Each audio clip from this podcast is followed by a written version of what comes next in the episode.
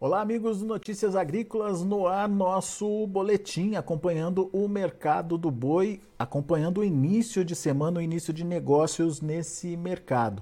Tudo indica que vai ser uma semana de testes de preços aí por parte dos frigoríficos. E a gente vai entender por quê, conversando agora com o meu amigo Douglas Coelho. Tá aqui o Douglas, sócio lá da Radar Investimentos está de olho no comportamento dos preços e principalmente no comportamento dos frigoríficos nesse momento.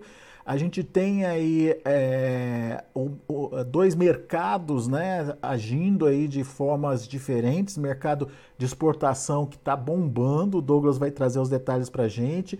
E tem aí o mercado interno que conseguiu ajustar é, os estoques, mas ainda não está conseguindo avançar para estimular é, esse preço chegar na arroba do boi. Seja bem-vindo, meu amigo. Obrigado por mais uma vez estar aqui com a gente. E a semana está começando aí com que cara, hein, Douglas? Olá, boa tarde, meu amigo Alexandre, boa tarde a todos os amigos Notícias Agrícolas, sempre um prazer falar com vocês. Pois é, a semana começa calma, mas com tentativas de compra abaixo da referência. A gente vê que alguns frigoríficos aqui em São Paulo fazem oferta de até 285, né?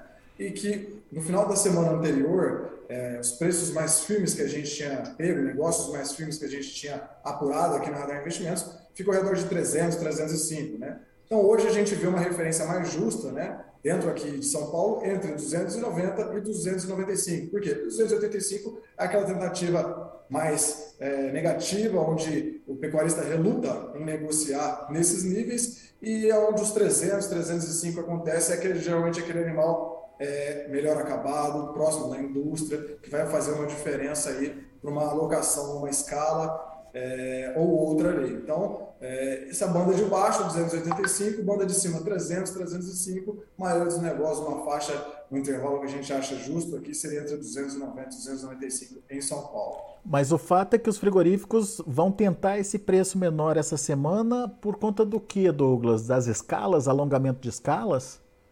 As escalas seguem relativamente confortáveis. A gente tinha, já chegou a ter 5, 6 dias úteis Hoje, no nosso levantamento aqui, as escalas estão mais próximas de 7, 8 dias, né?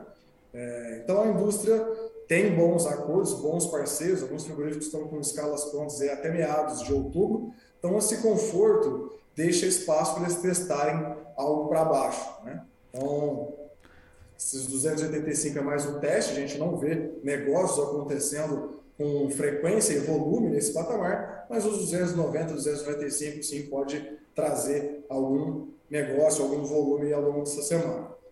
Muito bem. É, e, e, daí a gente tem aí, como eu disse, dois mercados distintos, né, Douglas? O que, que a gente pode esperar do, do mercado interno daqui para frente, da demanda interna daqui para frente? Segunda quinzena de mês é uma um período que a gente sabe que tende a dar aquela esfriada no consumo. É, isso pode ser um fator também é, negativo para os preços, na sua opinião?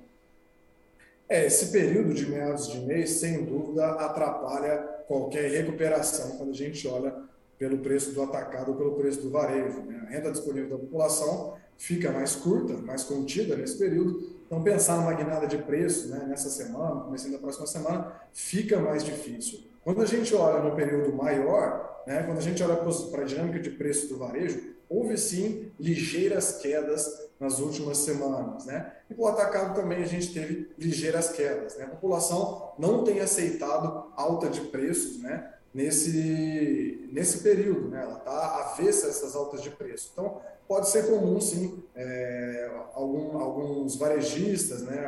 ou até mesmo no atacado, ter alguma promoção para tentar escoar a produção. A gente não acredita que pode haver alguma guinada de preço, tanto no atacado quanto no varejo, nesses próximos dias, em função do período. Né? Mas olhando adiante, a gente pode esperar, assim, talvez mais para o final do ano, o consumo é, responda mais, né? com tantos é, auxílios que a gente tem, com Copa do Mundo, com criação de empregos temporários, a própria criação de empregos normal, né, divulgado pela pelo, pelo IBGE, mostra uma criação de emprego forte, mas nesse período a população não tem aceitado altas de preço. Então a gente tem visto, sim, no atacado e no varejo, quedas contidas, né, não muda o patamar de preço, a gente não tem uma mudança brusca, é uma queda mais contida, e no próprio atacado, quando a gente olha o mercado físico, estoques né, de carnes mais comportados. Pois é, nesse ponto que eu queria chegar, é, chegar com você. Aqueles estoques que é, fizeram a diferença em semanas anteriores, aparentemente diminuíram, então, Douglas.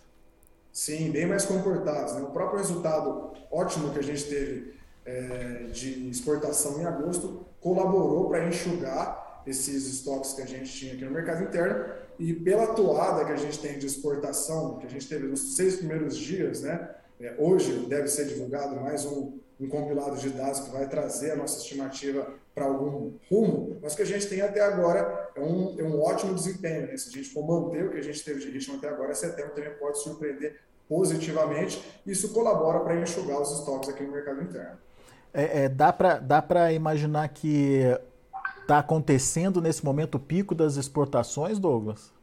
Sim, é uma, uma ideia que a gente tem discutido frequentemente aqui entre os sócios da Radar Investimentos. Historicamente, as exportações de carne no Brasil têm um pico em outubro ou novembro, né? que é justamente é, um período de, de maior consumo né, de outros países, do nosso principal importador, que é a China, mas como a gente tem é, em 2023, em janeiro de 2023, uma antecipação do feriado do ano novo lá, possivelmente essa antecipação deve ser refletida também no comportamento de importação de carne bovina. Porque a gente está vendo uma janela mais curta, mais concentrada e forte das exportações, a gente teve um recorde em agosto, possivelmente a gente deve ter um recorde também em setembro, que o volume só nesses primeiros dias foi 63, 64 mil toneladas. É um volume bem forte para um período curto. É, a gente está falando de, um, de uma exportação de mais de 200 mil toneladas em agosto, né? Exatamente, caso fosse mantido. É um dado bem prematuro, né? Porque são apenas seis dias que a gente teve, seis dias úteis, mas não tem como negar que foi um dado bem forte para um período desse. Boa.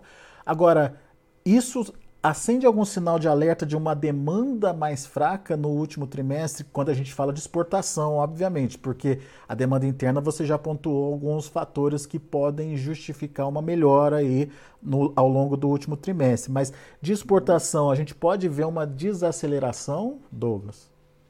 Sim, a gente pode ver uma desaceleração na porção final, principalmente olhando para dezembro ou final de novembro, mas para esse final de 2022 está uma equação bem interessante que eu gostaria até de colocar aqui, nossos amigos também que estão é, nos vendo, nos escutando também, trazer ideias, a gente sempre fala com muita gente, né? porque é uma equação tem vários fatores diferentes esse ano. Nesse ano a gente tem Copa do Mundo, a gente tem um auxílio é, generoso que tem sido distribuído também, já está sendo distribuído desde agosto, né?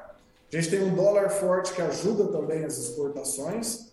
A gente tem exportações que devem é, desacelerar relativamente mais cedo, mas por outro lado, né, a gente tem também um cenário de confinamento que não incentivou é, o giro mais tardio, o giro que desovaria esses animais aí em novembro e dezembro. Então, talvez a gente tenha uma oferta um pouco mais contida nesse período, enquanto a população é, nacional mesmo, a população ativa, consumidora, vá estar consumindo um pouco mais, né, com esses auxílios, empregos temporários, festividades, e uma exportação mais calma. Então, possivelmente, essa desaceleração da exportação pode ser contrabalanceado por uma oferta um pouco mais contida e um consumo doméstico mais ativo. Mais uma equação bem interessante que a gente está pegando dia a dia aqui as opiniões, pegando os dados também, para tentar analisar e ver isso de uma forma mais clara.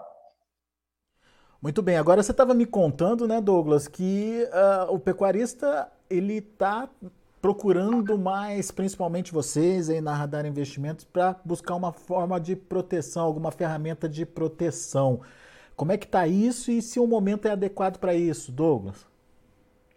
Bom, exatamente, né? Acho que o nosso carro-chefe aqui na Radar Investimentos é o mercado de, de boi gordo, de milho, e quando a gente fala em proteção, boa parte dos pecuaristas já pensam na gente já tentando já analisar um cenário para proteger esses preços, né? É, olhando para o lado do boi, a gente vê um cenário de preços pressionados no futuro, né? A gente orienta os nossos parceiros, os nossos clientes a buscar essa, esse seguro de preço mínimo quando o mercado está em alta, né? Quando a gente vê toda a tela verde, os contratos aí, seja os mais curtos ou os mais longos, todos em alta, é aí que mora uma oportunidade de talvez você comprar um seguro de preço mínimo para sua boiada, né, gastando pouco, pagando pouco pelo prêmio. Nesse momento a gente vê preços pressionados, né? Até o momento a gente, antes da gente conversar, o mercado futuro do boi outubro tinha furado os 306, né? Então é necessário ver, talvez o mercado futuro respirando um pouco mais para a gente pensar em seguros de preços mínimos mais atrativos, que façam sentido, né? É, então, nesse momento agora, por mais que o tempo seja é, benéfico né, para a gente precificar esse bolo de preço mínimo, outubro já está aí, novembro já está aí, o preço do mercado futuro não tem favorecido tanto. É necessário um respiro de mercado para a gente conseguir ver algumas proteções que façam mais sentido e caiam no bolso do pecuarista de maneira tranquila. E hoje é mais um dia negativo lá na B3, né? Tô olhando aqui os números, é, quedas aí Uh, outubro 306, queda de 0,52%, novembro 314,60, queda de 0,14%, e o dezembro também na casa dos 314 reais com queda também. Enfim, um, uma, uma pressão, né, Douglas, que vem se mantendo na B3, né?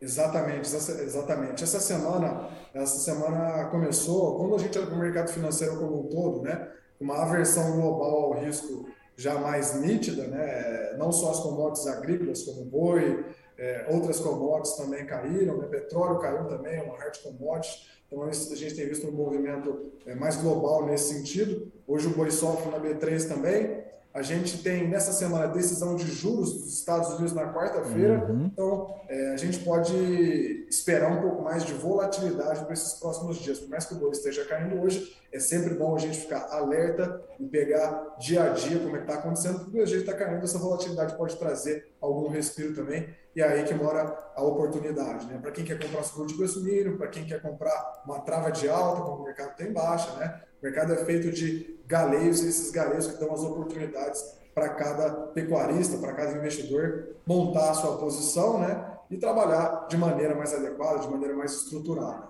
Boa, Douglas. Então, mais informações, pessoal da Radar está lá à disposição para que vocês é, possam se informar melhor e entender melhor que momento é esse que o Douglas disse, que pode aparecer a qualquer momento. É só ficar atento e principalmente observar o que está acontecendo com o mercado futuro, o mercado futuro reagindo. Será que já é um bom momento? Pergunta lá para o pessoal da Radar, o Douglas está é, tá lá acompanhando o dia a dia das negociações, tem todas as estratégias aí para vocês. Meu amigo, obrigado mais uma vez pela participação conosco aqui no Notícias Agrícolas. Volte sempre. Eu que agradeço mais uma vez pela oportunidade. É sempre um prazer falar com você, com os nossos amigos. Contem conosco. Um forte abraço. Valeu, Douglas. Aí, Douglas Coelho, Radar Investimentos, aqui com a gente no Notícias Agrícolas, é, pontuando aí que a semana começa com os frigoríficos testando preços menores que na semana passada. Se vão conseguir, vai depender, obviamente, do produtor e da necessidade de venda de, nesse momento. Mas o Douglas lembrou que ah, os frigoríficos testam os 285, referência em São Paulo, mas conseguem comprar mesmo ali na casa dos 290, 295, o que ainda é meio que abaixo da semana passada, que estava ali na casa dos 300 reais.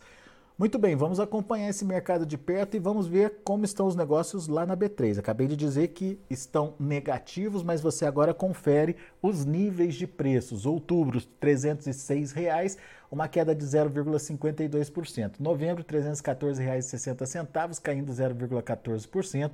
E o dezembro, R$ 314,65, recuando 0,29%. Indicador CPEA fechando a R$ 294,55, uma alta de 1,01%.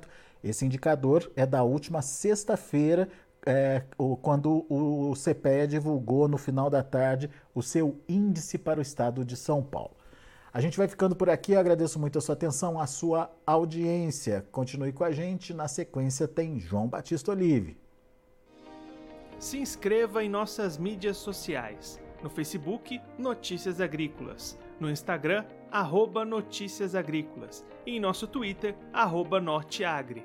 E para não perder nenhum vídeo, não se esqueça de nos acompanhar no YouTube e na Twitch Notícias Agrícolas Oficial.